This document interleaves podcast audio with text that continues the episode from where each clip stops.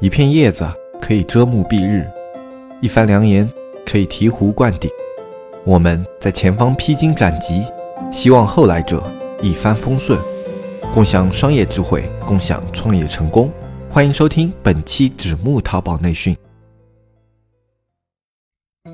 Hello，大家好，我是大文哦，好久不见。那今天的节目呢，不是我一个人，我是专门请了我的合伙人娜娜和我一起来录这一期。那娜娜先给大家打个招呼吧。大家好，我是娜娜，我是大文的合伙人。啊，好的。那在之前呢，其实大海和敏捷有两期节目是有讲过这个创业合伙人的一个话题，大家的关注度是比较高的。嗯，特别是加了我一些微信的听众呢，也问过我类似的问题嘛，所以呢，我们想说，哎，那既然这个话题关注度那么高，而且收听我们节目的听众呢，有几乎都是创业者吧？对，哎，我以前就是你们的听众之一啊，谢谢谢谢。那现在呢，呃，的确就是说，大家在创业的过程中是很难离开合伙人的。甚至呢，是有一个比较夸张的说法，就是说，如果找到一个好的合伙人，那这个事情呢，几乎就成功了一半。嗯嗯，对。那既然大家对这个合伙人这一块比较感兴趣，那又刚刚好，我们成都这边的滴答项目呢，是从筹备到开业吧？对，大概是有两个多月。其实如果不敲那堵墙的话，可能一个月就可以结束了。啊，对，哎，主要是我们在装修这一块可能花了更多的一些时间。那在这段时间里吧，我们也是完成了很多的事情啊，有市场调查呀、选址啊，然后装修啊。当然，在这个里面最关键的，我觉得就是一个团队的组建，因为你要一个人把这个所有的事情做完，其实是很难的。那今天的话呢，我们也是站在自己的一个视角，用我们自己真实的一些案例吧。然后来跟大家说一说，聊一聊怎么去寻找一个合适的合伙人。嗯，开始了吗？你的开场白是不是太长了？嗯，还好吧。我觉得今天，啊，其实，在今天录节目之前，娜娜就瞪了我一眼，然后就说一会儿千万千万不要太啰嗦。嗯，对。所以下面的话呢，你是可以随时打断我的，好吧？好嘞。那行啊，接下来呢，我是觉得要先给大家介绍一下啊，介绍一下。啊，我们的背景吧，以及呃，介绍一下娜娜。那娜娜呢，是我做滴答课这个项目的合伙人。啊，可能是有一些新的听众还不太了解我刚才说的滴答课这个项目。呃，这个呢，其实是我们纸木社区发起的一个创业项目。有一些老听众呢，应该是知道的。甚至还有一些听众呢是加入了一起来做的。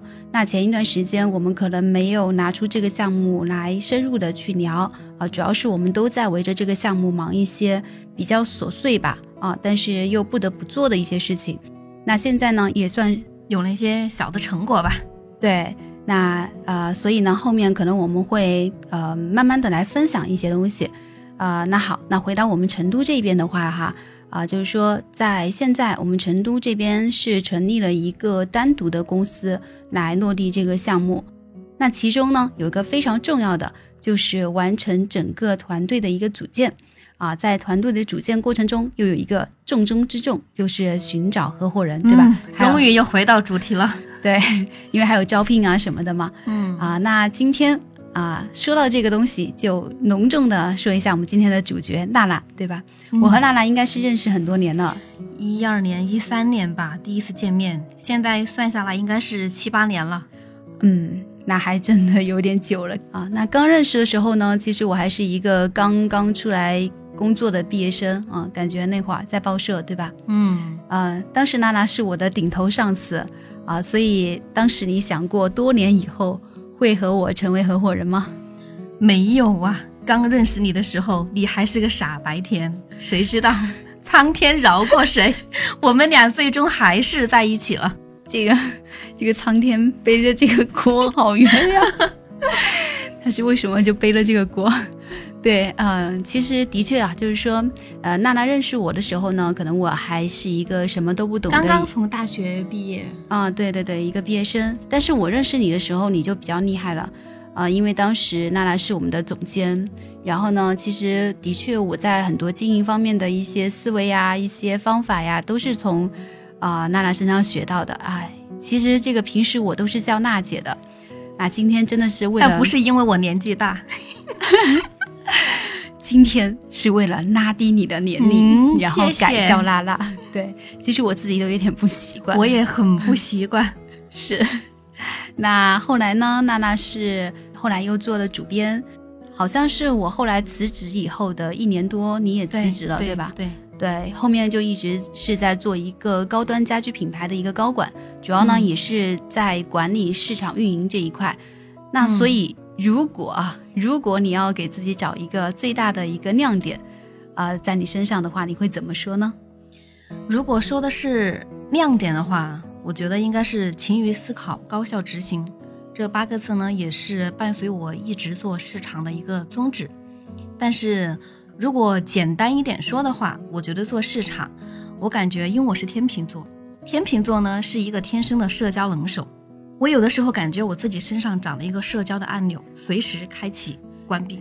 就是就真的像是一个按钮这样子，对吧？对，啊，那所以你就是靠这个按钮，然后带着一点钱从湖北到成都，因为娜娜不是成都的，对，她是从湖北外来人口，对吧？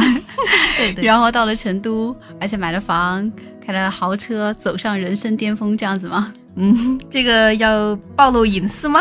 啊，因为我就是非常强调你这个社交按钮的一个重要性嘛，也突出一个你励志的一个经历，对吧？那我们就不如先来让娜娜讲一讲自己的一段经历吧。其实这段经历一点儿都不励志。其实说起来，嗯、我不知道我这个算是运气好还是运气不好，因为当年是零八年地震过后，我们那个时候的主编就跟我说，我们去成都吧，干一件轰动的大事儿，一定要响应大江南北，然后冲入北上广，把传媒事业干得如何如何如何。那个时候年轻也没见过什么世面，然后被这种成熟男人一哄骗吧，整个团队全部跟着他过来了。后来过来之后呢，第一天我们就把房子这些全部都租了，然后就准备来干事业了。哇，特别兴奋，感觉自己马上就要成功了。这种喜悦还没有结束的时候，我们的主编就被强制性的退出了这个项目，然后我们被带过来的八个人全部被报社雪藏了，一篇稿子都不给写的。哇，还能这样子啊？嗯，不给稿子写，你就知道是，因为那个时候我们所有的人底薪都是八百块钱，其他的全部靠稿费，不给你分配任务，不给你稿子写，就相当于你基本上，就没有业务，对吧？嗯，对。后来有我们来了八个人，有嗯七个人都回去了，啊就我一个人活到了现在。那个时候身上把所有的房租全部交齐之后，还剩下三千六百块钱，我还觉得这个钱挺多的，够我玩一阵子了。那我就先哎玩一阵子吧。我我打断一下，那个时候是多少年？是几零？九年是零八年底十一月份，哦，就地震的，嗯，我知道。对对，对那个时候我还没有毕业。嗯哦哦，好吧，你想表达什么？对，后来在钱用的差不多的时候，我当时就在问人家，我说这家把我一直冰封的这家报社，它的竞争对手是哪一家？人家就告诉我了，是另外一家，就是成都的另外一家。我就说行，那我去试一试。后来又找了很多关系，其实也没有关系，就是在网上百度了一下，然后找到了一个老师的电话号码，我就打过去了。然后我就说，我能不能来您这儿实习呀？我不要钱，但是我写稿子特别厉害，不信我现在就写篇稿子。然后那个老师被我吓到了，可能正好他们也缺人，然后他可能也觉得反正不用给钱嘛，那就来呗。因为之前我是在湖北的楚天都市报那家报社，还是给我做了一些这种背书，因为他在我们当地还是很有影响力的啊，楚天都市报其实因为我我是在那边读的大学，其实我也在那实习过，哈。啊、是蛮有名的一个报纸。嗯，所以他给了我一个机会，然后我很快就上手了，然后就到了现在，到了今天。嗯，好吧，反正呢，我觉得娜娜呢是在我认识的人里面做市场运营这一块啊。先刚才其实娜娜说了很多写稿方面的，那在文案这一块，其实娜娜也是非常厉害的。在市场运营这一块呢，就是我觉得非常厉害的一个小姐姐，对吧？嗯，好，那这个名字好听。啊，所以呢，呃，其实我在前几次创业的时候，因为我们很早就认识了嘛，然后在这个过程中，其实我是有好几次的一个创业的，都是找过娜娜的，对吧？嗯都是找过你的，想把你变成我的合伙人。对，那对对，因为我记得一次是你做原创亲子装的时候，嗯，然后嗯另外一次是做东西儿童教育的公众号哇，。你记得那么清楚啊？因为你在我家点了两瓶 Rio，然后喝着喝着就不走了，然后长篇大论的跟我聊，聊了好久啊，我都睡着了，你还拉着我聊，说这个项目一定是可以的。唉，所以事实证明这个项目的确是可以的，对吧？其实对，其实在，啊，当然当然了，我不能说就说每个项目都非常 OK 啊，但是其实的确是有一些项目到现在就还行吧，啊，所以你当时就应该相信我的话，你知道吗？我还我其实我非常相信你这个人，但那个时候我觉得还不是我们合作的最佳的这种契机，因为那个时候我的工作和我的规划不在你选的那个项目的分类里面。哦，这样子啊，嗯，我最记得的，我其实我也记得那个时候赖在你家，然后经常都是抱一个西瓜就去你家的，然后在那儿待大半天，都是跟你聊这些想法呀、一些思路上的一些事情。那其实我还是蛮好奇的吧，就是说嗯为什么我前面找你两次啊，包括你刚才说的就是规划的问题嘛，就是你找找你两次你都没有心动，这一次就比较心动呢。其实我记得我们谈这个项目，好像也就是在一个冬天飘着有一点点小雨滴的这样子的一个天气啊，有点冷。然后是在一个小咖啡厅吧，好像啊、嗯大概当时也是聊了一两个小时的时间，就答应你就答应了。对对对，嗯，其实因为之前呢，就除了我说的那个时候时机不对，另外一个就是我不喜欢跟女人合伙。啊，这样吗？对，可是现在我也没有变性啊。可是咱们这次有大海呀，有敏捷呀，还有吴吞呀。哇，好受伤。那你的意思是因为有他们，所以才同意跟我合伙吗？也不全是。其实，首先，嗯，我是很佩服大海的勇气。我们今年春天的时候，不是一起去湖州见过他们吗？啊对对对，是。结果见了面，我才知道大海才大我三岁，但是他的思维太缜密了，他的决策力还有执行力也非常的强，是个实干家。啊、哦我记得你们当时好像是聊过的。对，当时聊过之后，我就觉得，嗯，如果能够跟着这样的人干，毕竟男大三抱金砖，我想还是很 能够给我带来运气的吧。哇，其实还有一个原因是，我觉得你嘛是生活中少有的执着且很努力的人。就凭你一次 又一次不放过我来找我合作这个事情，就能够看出。同时呢，我在做事情的上面，我是很看重运气两个字的。我觉得你不管是做那个亲子装，还是做东西儿童教育，都是挣了钱的。所以我觉得，就算是我们俩合伙了，再不济了，咱们俩去捡破烂，去捡垃圾，我也觉得你收的比别人要多，我现在好后悔 把拉拉放出来。是很后悔吧？吓死我了！我还说你后悔没有提前去捡垃圾呢。没有没有没有，我现在我觉得你可能会等会儿会收不住了。好，那我还是我还是回归正题一点啊，嗯我还是正经点我收一收。对，那其实呃，那那我觉得刚才听了你讲这么多啊，其实我们也是第一次就是这样来聊，就是我们的之间合伙的这样子的一个经历。那我觉得好像我持续不断的就是去找你，应该是对的，对吧？嗯即使第一次、第二次你没有答应我，我依然厚着脸皮和你保持沟通和联系。对，那其实我感觉说到这儿的话，应该就可以总结出我们啊、呃今天这个话题的第一个关键词，那就是如果说你要找到一个志同道合啊非常不错的这样子的一个合伙人，那么你就要执着一点，对不对？嗯啊，甚至是有一点执执拗拗吧，对，嗯甚至是有点执拗。雷军不是有一句话就是这么说的吗？就是说，啊、你找不到适合的人呢，是因为你花的时间不够多。啊、其实他在成立小米的时候，他他自己是很清楚的嘛，就是说他要找到一群比较靠谱的人，对吧？嗯，然后他，我我我看过他当时的一个小采访吧，然后他当时是做了一个名单，然后自己拉了一百多个电话出来，然后就一个一个的去打。其实我当时觉得他这个做法吧，就有点像我们打开微信摇一摇，然后摇到一个梦中情人这样子，就是几率非常小，但是呢，还是要这么去做，或者说是不得不去做。嗯嗯，对，所以嗯、呃感觉就是说，呃，如果大家在寻找合伙人的这个过程中，特别是当你发现一些非常适合的人选的时候，这个时候呢，我觉得你就是要执拗一点或执着一点吧，不要浅浅的问一下啊，就别人说，哎，好像没什么兴趣，就算了。那这个，而是要抱个西瓜去他家 不走。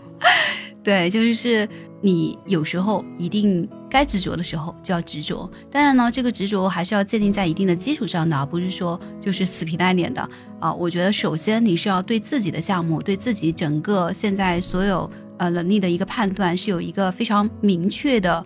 呃，结果的，然后在或者说对市场有一个非常敏锐的判断的时候，你在坚持自己的基础上，然后再去对再去感染别人。其实当你自己非常坚定的时候，别人是感觉得出来的，他能感觉出来的。对对对，其实比如像早的时候，五八同城和赶集的竞争，其实在外界看来就是流量的竞争。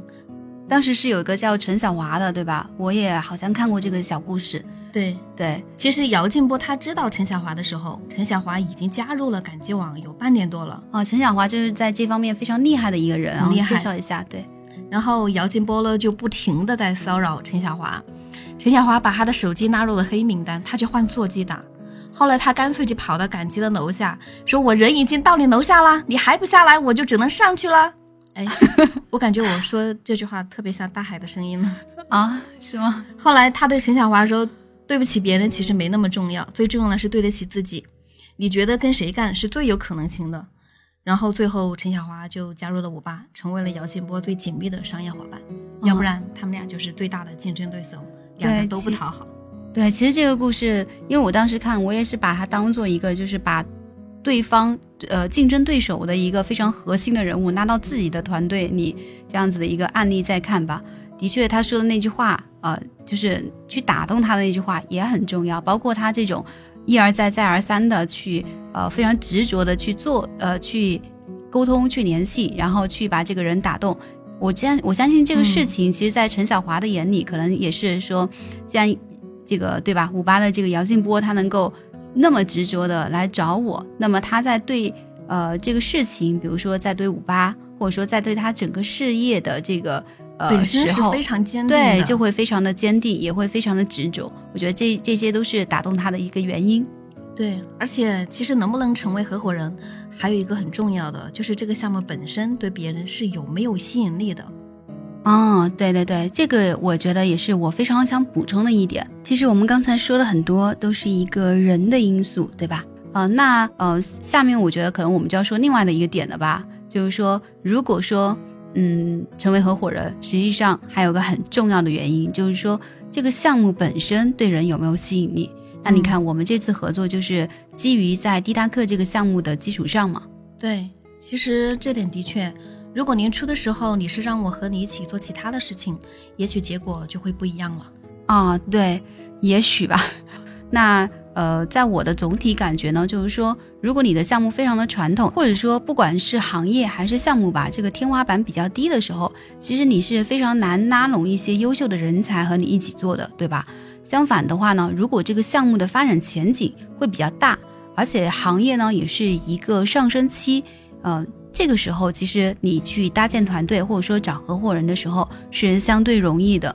啊，这个有点像我们比较熟悉的阿里巴巴吧，因为我看过他们官方的一个纪录片嘛，嗯，叫那个呃 Dream Maker，对，然后嗯，其实我看了以后还是比较有感触的，因为当时那个马爸爸的想法其实听起来是非常不可思议的，对吧？放在那个时候，对，但是呢，你看他吸引到的全是一批非常优秀的人，比如说我们比较比较熟知的，比如说蔡崇信啊、关明生啊这样子的，嗯，那。我觉得很多的说法哈，就是说啊，这个马爸爸对吧，非常能说哈，然后口才好，演讲好，对对对，个人魅力非常好啊之类的。但是我个人觉得，其实这背后还有一个非常大的原因，就是因为真正优秀的人，他是能够预知未来商业发展的，对吧？他产生了一系列的社会价值感，我觉得那个才是最关键的。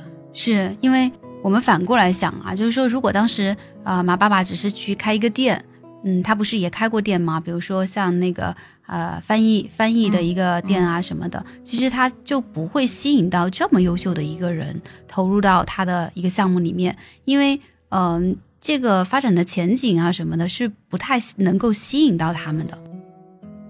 对，其实我在选择教育项目的时候，我也是在做一些长期的规划，它能不能够做到五年、十年，甚至让教育的这个项目本身能够和我的生活、呃家庭息息相关，能够带给我一些我认为的社会价值感。对对对，对，你看，其实我现在的工作经常南京、上海、深圳到处跑，有的时候会跟着老板大半个月的时间全部待在意大利，我都照顾不到家人。其实大文，我们回忆一下，我们之前在报社的时候，是从来没有在天黑之前下过班。的确没有，有时候。哦，我记得就是有时候偶尔会有一些，就是出来还有星星的时候，觉得特别的幸福。对呀，你比如说像现在天天出的什么双宋离婚，然后范冰冰、李晨离婚，有可能很快我们又被哦是分手，对，然后我们很快就会被抓回来，赶紧去补新闻、补稿子。哦，是这种 时候，一般媒体人都是最累的嘛，没办法的。我还是想做一个可以照顾到家庭，但是同时又能够实现自己的这种对事业的追求的事情，就做到一个比较好的平衡，对吧？对。所以我觉得真的找合伙人就像找老公是一样的 要在对的时间 遇上对的人。那呃，其实我也是觉得这次能够找到娜娜，我是很开心的嘛。因为你的市场能力很强，对吧？你看我们现在这个成都的滴答课这个项目呢，其实在这边正式的成立也就才一个多月的时间。对，之前忙装修啊什么的嘛。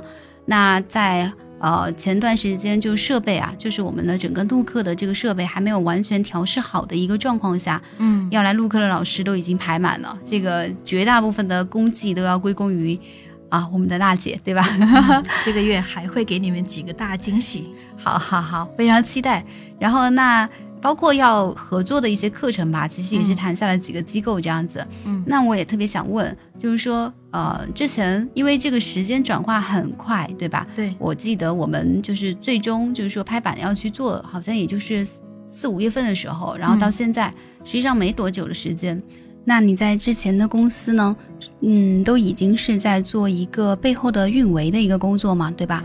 并不需要你自己冲到一线去，但现在的话呢，又要让你啊自己一家一家的去跑机构，你的心里会不会有一点点的小落差呢？其实丝毫没有，嗯，我感受到了教育它带给我的心理的缺失，比如说尊重，以前呢大家都喊我娜姐啊，或者是娜总，但是我现在出去都喊我娜老师，小娜老师。因为教育的它的这种文化的氛围是非常浓厚的，嗯，而且它能够提供给我宝宝非常优质的教育资源，这些都是花钱买不到的。对，就比如说在我们这边录课的老师，其实都是在成都还数一数二的这种科目型的一些老师，对吧？嗯，以后以后我们就把小朋友放到这边来做作业。对，其实还有个特别有意思的事情。我那天去跟一个非常贵的，在成都就是做学龄教育的，嗯，之前我都想过给我儿子，我儿子虽然只有一岁五个月，但是还是希望他能够，嗯，在玩耍的同时也能够学到点什么。但是早教机构的费用普普遍的一个心理。对，然后现在那天跟他聊完了之后。嗯，我邀约他过来，可以接受我们的采访，然后包括录课，他都很感兴趣。嗯，然后他直接送了我十期课程。哇，还有这样子的好事啊！对，其实虽然说十节课它带来的这种金钱的感觉并没有那么重要，嗯，但是这种体验感特别重要，就幸福感满满，对吧？嗯，对。那其实刚才呢，我们主要是谈了两点，对吧？就是说怎么去找到一个呃。好的，或者说适合自己的一个合伙人，嗯，那我感觉，呃，如果说再要围绕这个话题再说哈，我觉得我们还可以深入一个话题，嗯，这个话题吧，其实也是很多朋友问过我的，就是你觉得朋友之间能不能合作？那你看我们其实就是很多年的朋友，对吧？嗯，朋友之间呢肯定是可以合作的，但是我有一些非常好的。不好的经验的反面教材，但是我总结了一套经验，可以跟大家来分享一下。嗯，来说一下，一个是我们在正式合作的时候，一定是要签一个正式的合同的。嗯嗯。第二个就是我们的股份一定不能够等比分配，起头人一定是要占大股，享有绝对的话语权。嗯，是起头人，或者说是对这个事情起到了一个决定性作用的这样子的一个人，对吧？嗯他有一定的，他有绝对这个拍板的一个权利。嗯，对。嗯，然后我们的核心股东团队尽量不要全是女人或全是男人。啊、这个其实这段时间我们体会还蛮深的，因为这段时间我们呃这个公司，因为像我们以前做过的一些公司，可能都是一些偏文字型的吧，比如说公众号啊，或者说广告公司啊这样子的，就基本上都是在以前我们那个能力范围之内的。其实这一次的话，我们涉及了很多一些呃设备啊之类的问题，对，就是还要组装电脑，天哪，太崩溃了，就是有点分分钟想自爆，你知道吗？很想从楼上跳下 去。对，原地爆炸，但是他们觉得很有趣，大海他们觉得很有趣。对，其实这个呢，就是男生和女生可能天然比较呃区别的一一些地方，呃，也是互补的一些地方吧，我觉得。嗯对，哎，那我还比较好奇，就是你刚才说到的你的这段啊、呃经历，就是你失败的经历吗？哎反面教材吗？能不能跟我们讲一讲？嗯，我觉得我的这个反面的教材还是具有一定的典型性。其实对于刚刚创业的团队来说，还是比较适用的。我那个时候从报社出来呢，是有一个小姐姐，她拉着我和另外的一个女孩一起合作开了一家酒店的家具公司。其实她的经济条件特别好，然后她又为了照顾我和另外一个女孩的这种状况，就说那前期所有的费用，包括嗯租赁办公室啊、装修啊、招聘团队啊，包括后面的很多业务的应酬的这种商务的费用，所有的开销全是他出。哦，而且我们的这种股份是，他是三十四，我和另外一个女孩是三十三。也就是说他，呃，其实，在前期就是你说的嘛，照顾你们，对，所有的费用全是他出的。但是他占股其实也不多嗯，对、嗯对，哦。其实现在听起来好像觉得还挺好的啊，所以呀、所谓故事都是有反转的。后面怎么就反转了呢？其实那个时候我们是有划分，她做业务，我做品牌和管理，嗯另外一个女孩是做产品的设计。嗯但是后来在合作的过程之中，那个女孩子她之前是做平面设计，嗯、以及室内设计。后来发现，在做产品设计和工装设计的时候，是完全不同的两个概念，哦就不一样了。不一样。他很快就退出了，嗯所以后来就只剩下我和那个小姐姐。嗯然后那个小姐姐除了有这个家具公司之外，她还有一家非常大的软装公司，嗯还有一家工程公司，所以这个公司只是她其中的一个部分，嗯，嗯然后业务就落在了我的头上。但是哦我那个时候运气比较好，嗯，很快我就在成都找了一家四星级的酒店和西藏的五星级酒店，然后成都这个就先开工。反正从开工一直到安装结束，一年的时间我都泡在工地上。然后呢？并且从嗯整个产品的设计、跟设计团队沟通、跟施工团队沟通、跟这种项目经理沟通，每天踩着巨高的高跟鞋，然后工地这样子，对跑工地浓妆艳抹。后来我发现工地没有我这样的，然后就换成 T 恤、牛仔裤、球鞋，就变得越来越像一个工地出身的人，和我原来的这种状态完全不一样。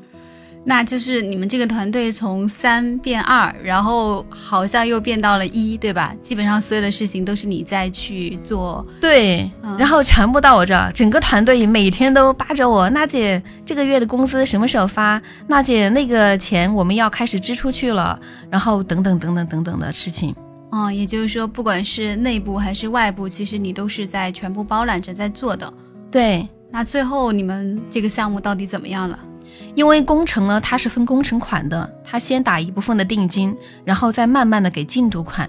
嗯而这个工地非常的漫长，相当于是两年，我们才把所有的钱收回来。啊，但那个时候一年过后，我就已经比较崩溃。到年底的时候，我的这个合伙人分了我一万块钱，就是我们的利润。因为我之前跟你说过，虽然是前期是他给的钱，但是我们承诺的是，所有的利润我们先把之前的账填平，然后剩下的钱我们再进行分。哦，那个时候公司就只剩下两万块钱，他拿了一万，我拿了一万。相当于你就是年薪一万，在全部做这个事情，对吧？对后面也没有再发展了，就是第二年、第三年也就没有再继续了。对，后面我就没有再继续，包括后面收到的所有的进度款，我一分钱都没要，我就退出来了。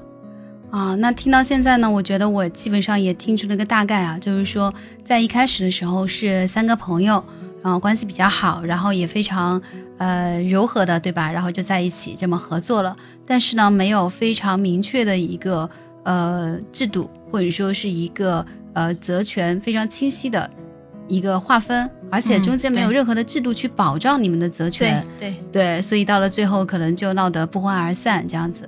呃，那你们现在还是朋友吗？属于只聊风月不聊工作的朋友。就是对见面还是打个招呼，但是其实呃内心的这种对对方的认可或者说已经比较降低了，对吧？嗯，是，啊，对。那刚才娜娜呢是跟我们分享了一个就是在她的一个创业经历当中呃遇到的一个呃朋友之间合伙不那么愉快的这样子一个小故事啊、但是呢我自己觉得就是说对于这个话题大家还是不能一刀切嘛。嗯，其实朋友在一起创业或者熟人吧，对吧？一起创业呢，成功的案例啊、不少，但失败的呢，肯定也是比比皆是的。我觉得最重要的，其实还是要去参考你们的个性啊、能力的一个匹配度吧。啊、因为我自己呃，其实也对，我觉得你和杨宇的合作就非常的好。啊、对我自己也是会有跟朋友之间合作一些项目，那可能我们在最先开始的时候会把责权分得更明细一些，然后在中间呢也会有相应的一些制度，呃，最关键其实我们都是 all in 去进去的一些项目，那呃到现在的话，比如大概也有两三年的时间了吧，实际上这整个项目还是比较平稳的，呃，比较向着比较好的一个方向吧，在慢慢的去发展，所以我感觉啊。就是说，呃，像这种我们刚才说到的嘛，这种朋友之间合伙，实际上呢有它的好处，对吧？比如说我们彼此就有信任呐、我们彼此在一些啊、认知或者说能力或者说资源上是比较的呃旗鼓相当，或者说呃比较相似吧。那其实也有坏处，对吧？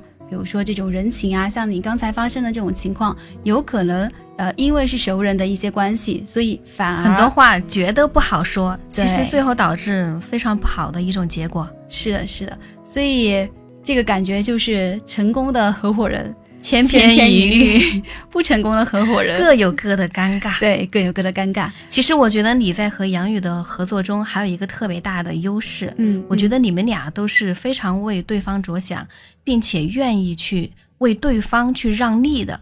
这样子的话，你们的感情的积淀和这种利益链，它其实会更长久。哦，是的，我觉得这个刚才大家提到的这一点，我自己觉得也是特别在点子上的，就是你们一定要有相互的一个包容，以及相互的呃，甚至是有一点点吃亏的精神吧。嗯，呃，虽然说老话说吃亏是福嘛，对吧？对，啊、但是呃，有可能很多人会觉得，哎，为我为什么要吃亏？但是其实有时候你是吃了一点点亏，但是换来的是对方对你的更加的信任，以及对整个团队更加拼的这样子的一种精神。那我们今天讨论到这儿呢，啊、这个话题好像也差不多了。那我最后来总结一下吧，看，啊、就是说，我觉得呢，呃，如果是朋友在一起去，或者说熟人在一起去合作，呃，除了刚才说到的一些契约呀、一些呃责权呀之类的，我觉得最重要的一个核心就是不要用你们两个人的一个情谊去追求你们的共同利益，我觉得这个是不长久的，而是要反过来用共同利益来巩固你们的情谊。嗯呃，这样的合作呢才是会比较长久的。那所以，嗯，比如说我们要去跟朋友进行合作的时候，可能我们不是说看我们之间的友谊有多深，对吧？而嗯是要去看我们去一起共同去拼的这个事业，或者说这个东西是不是我们共同追求的啊、也就是志同道合嘛，对吧？？对对，道不同不相为。谋 对，有共同的目标和理想的话呢，而且大家都以一个呃比较好的状态投入进来，呃，也许就是说每个人都是有这样或那样的一些缺点，或者说不够完美的一些东西，但是呢。呃，我们相互的理解或者说相互的包容，目标一致，总是能够去收获一段还不错，或者说还比较精彩的这样子一个创业历程，对吧？是的，其实很多朋友之间，他中国人非常讲究情面，所以在这儿我还有一个，就是我自己想总结的三个问题，是可以给所有的想创业的人可以自己问自己的，不需要给任何人答案，自己心中就知道了。你是在最后还要给我们一个小彩蛋这样子吗？对，因为这个也是我创业失败之后，然后另外的一个老板问我的三个问题。嗯虽然很多年过去了，但是我觉得他对我的整个成长和发展是非常有益的。嗯嗯一个就是，当朋友在喊你去创业，或者是你自己想去创业的时候，你要问自己三这样的三个问题：第一个，你有没有强大的人脉资源来支持你做这个事业？第二个是你有没有强烈的兴趣爱好来做这个事业？第三个是你对这个行业的产品是否熟悉和了解？那你觉得这三个问题就是最少最少要满足几个，然后才可以开始？我觉得至少是得有一个吧。比如说，如果我没有资源，我没有人脉，尤其是对很多刚刚出校园的学生来说，但是我对这个事业是有一种非常强烈的兴趣爱好，这个信念非常的坚定，我觉得也是非常好的。那行，今天好像我们整个时间也比较长了，对吧？嗯那我们今天就分享到这儿。希望后面呢还有机会和大家再一起聊一聊可能一些其他的话题，比如说怎么去开拓市场啊，比如说怎么去做社交啊，因为这些都是呃今天我们的这个嘉宾也是我的合伙人娜娜比较擅长的一些东西。那要不然今天我们就先到这儿，拜拜拜拜